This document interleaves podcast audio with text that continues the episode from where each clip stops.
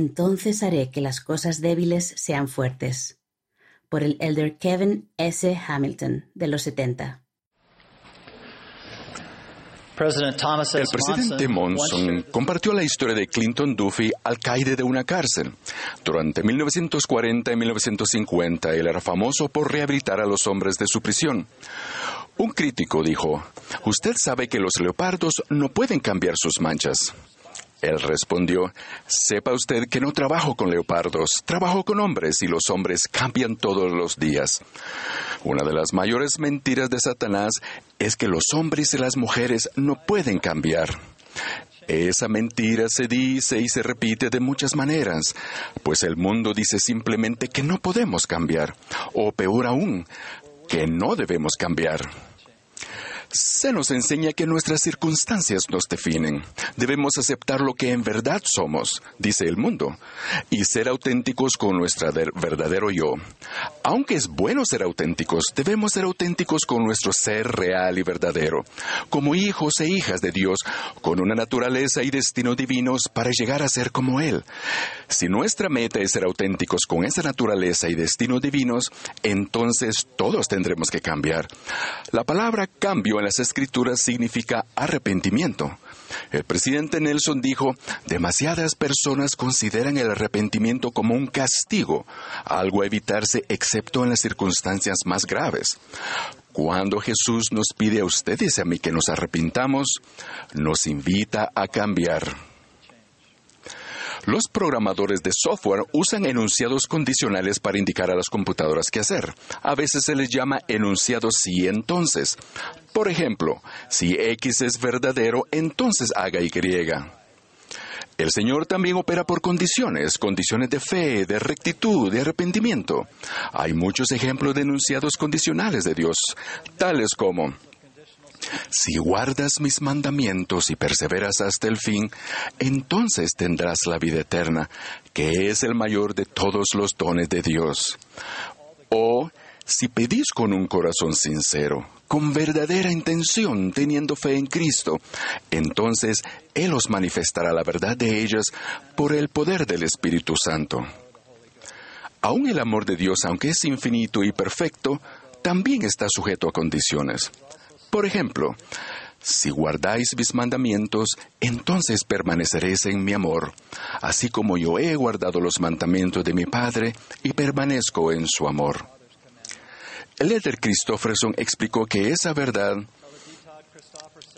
del Evangelio, cuando enseñó, algunos suelen decir que el Salvador me ama tal como soy, lo cual es verdad, pero Él no puede llevar a ninguno de nosotros a su reino tal como somos porque ninguna cosa inmunda puede morar allí, ni morar en su presencia. Primero hay que resolver nuestros pecados.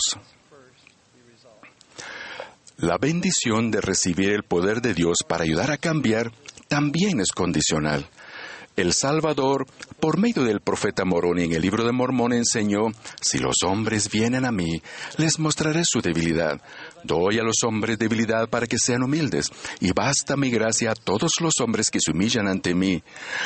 Porque si humillan ante mí y tienen fe en mí, entonces haré que las cosas débiles sean fuertes para ellos. Observemos lo que el Señor nos enseña. Primero, dice que da a los hombres y a las mujeres debilidad, en singular, lo cual es parte de nuestra experiencia terrenal como seres caídos o carnales. Nos hemos vuelto hombres y mujeres naturales debido a la caída de Adán, pero mediante la expiación de Jesucristo podemos vencer nuestra debilidad o naturaleza caída. Luego dice que su gracia es suficiente y que si nos humillamos y tenemos fe en Él, entonces Él hará que las cosas débiles, en plural, sean fuertes para nosotros. En otras palabras, a medida que primero cambiemos nuestra naturaleza caída, nuestra debilidad, entonces podremos cambiar nuestro comportamiento, nuestras debilidades. Repasemos los requisitos para cambiar de acuerdo con el modelo del Señor. Primero, debemos humillarnos. La condición del Señor para cambiar es la humildad. Él dijo, si se humillan ante mí. Lo opuesto a la humildad es el orgullo, el cual existe cuando pensamos que sabemos más, cuando lo que pensamos o sentimos tiene prioridad por encima de lo que Dios piensa o siente. El rey Benjamín enseñó, el hombre natural es enemigo de Dios y lo será para siempre jamás a menos que se despoje del hombre natural, natural y se haga santo por la expiación de Cristo el Señor y se vuelva como un niño sumiso, santo, humilde paciente, lleno de amor y dispuesto a someterse a cuanto el Señor juzgue conveniente infligir sobre él.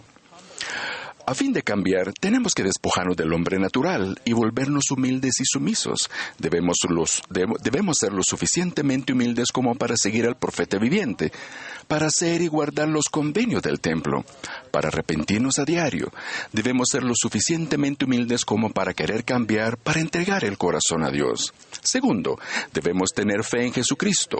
Una vez más, las palabras del Salvador, si se humillan ante mí y tienen fe en mí, Él nos dará el poder para vencer nuestras debilidades. La humildad junto a la fe en Jesucristo nos permitirá acceder al poder habilitador de su gracia y a la plenitud de las bendiciones disponibles gracias a su expiación. El presidente Nelson enseñó que el verdadero arrepentimiento comienza con la fe en que Jesucristo tiene el poder de purificarnos, sanarnos y fortalecernos. es nuestra fe la que activa el poder de Dios en nuestras vidas. Tercero, Mediante su gracia, Él puede hacer que las cosas débiles sean fuertes. Si nos humillamos y tenemos fe en Jesucristo, entonces su gracia nos permitirá cambiar. En otras palabras, Él nos facultará para cambiar, lo cual es posible, como Él dice, basta mi gracia a todos los hombres. Su gracia fortalecedora y habilitadora nos da poder para vencer todos los obstáculos, desafíos y debilidades, mientras procuramos, cambiar. Nuestras mayores debilidades pueden convertirse en nuestras mayores fortalezas. Podemos cambiar y llegar a ser nuevas criaturas. Literalmente, las cosas débiles pueden llegar a ser fuertes para nosotros. El Salvador ofreció su expiación infinita y eterna para que nosotros, en efecto, pudiéramos cambiar, arrepentirnos y llegar a ser mejores. En verdad podemos nacer de nuevo y vencer hábitos, adicciones e incluso la disposición a obrar mal. Como hijos e hijas de un amoroso Padre Celestial, en nuestro interior tenemos el poder de cambiar. Las escrituras están llenas de ejemplos de hombres y mujeres que cambiaron. Saulo, quien era un fariseo y activo perseguidor de la iglesia cristiana primitiva, llegó a ser Pablo, un apóstol del Señor Jesucristo. Alma era sacerdote en la corte del inicuo rey Noé y oyó las palabras de Binadí, se arrepintió plenamente y llegó a ser uno de los grandes misioneros del libro de Mormón. Su hijo Alma pasó su juventud tratando de destruir la iglesia. Estuvo entre los más viles pecadores, hasta que tuvo un cambio en el corazón y llegó a ser un poderoso misionero por su propio, propio esfuerzo. Moisés fue adoptado por la familia del faraón y se crió en medio de lujos como un príncipe egipcio, pero cuando llegó a comprender quién era realmente y aprendió su destino divino, cambió y se convirtió en el gran profeta legislador del Antiguo Testamento. El abuelo de mi esposa, James B. Kaiser, siempre me ha impresionado por su gran cambio de corazón. Él nació de fieles pioneros santos de los últimos días en el Valle del Lago Salado en 1906. Perdió a su madre a temprana edad y tuvo dificultades en su juventud. Pasó su adolescencia y como joven adulto alejado de la iglesia, adquiriendo una serie de malos hábitos. No obstante, conoció y se casó con una mujer fiel y juntos criaron cinco hijos. En 1943, tras la Gran Depresión y durante la Segunda Guerra Mundial, Bud, como lo llamaban sus amigos y familiares, dejó Utah y se mudó a Los Ángeles, California, para buscar empleo. Durante ese tiempo lejos de casa, vivió con su hermana y su esposo, quien era obispo del barrio. Con el amor y la influencia de su hermana y su cuñado, comenzó a reavivar su interés en la iglesia y empezó a leer el libro de Mormón cada noche. Una noche, mientras leía el capítulo 34 de Alma, su corazón se conmovió al leer las siguientes palabras. Sí, quisiera que vinieseis y no endurecieseis más vuestros corazones. Porque aquí, esta vida es cuando el hombre debe prepararse para comparecer ante Dios. Sí, el día de esta vida es el día en que el hombre debe ejecutar su obra. Mientras leía estos versículos le sobrevino un poderoso sentimiento y supo que tenía que cambiar, arrepentirse y lo que debía hacer. Se levantó, se arrodilló y comenzó a orar suplicando al Señor que lo perdonara y que le diera la fortaleza que necesitaba para cambiar su vida. Su oración fue contestada y desde aquel momento en adelante jamás volvió atrás. Con el tiempo, Bud sirvió en la iglesia y siguió siendo un santo de los últimos días fiel y dedicado hasta el fin de su vida. Cambió en todos los aspectos, cambiaron su mente, su corazón, sus acciones y su ser mismo. Hermanos y hermanas, nuestro destino y propósitos divinos son finalmente llegar a ser como nuestro Padre Celestial y el Salvador Jesucristo. Lo hacemos al cambiar, es decir, nos arrepentimos, recibimos la imagen del Salvador en nuestros rostros, nos vemos nuevos, puros, diferentes y simplemente seguimos esforzándonos cada día.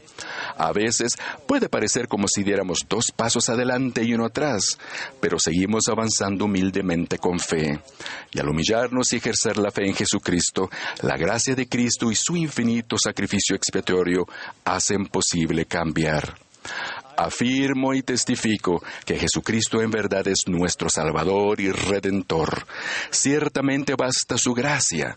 Declaro que Él es el camino y la, la verdad y la vida. Nadie viene al Padre sino por mí. En el nombre de Jesucristo. Amén.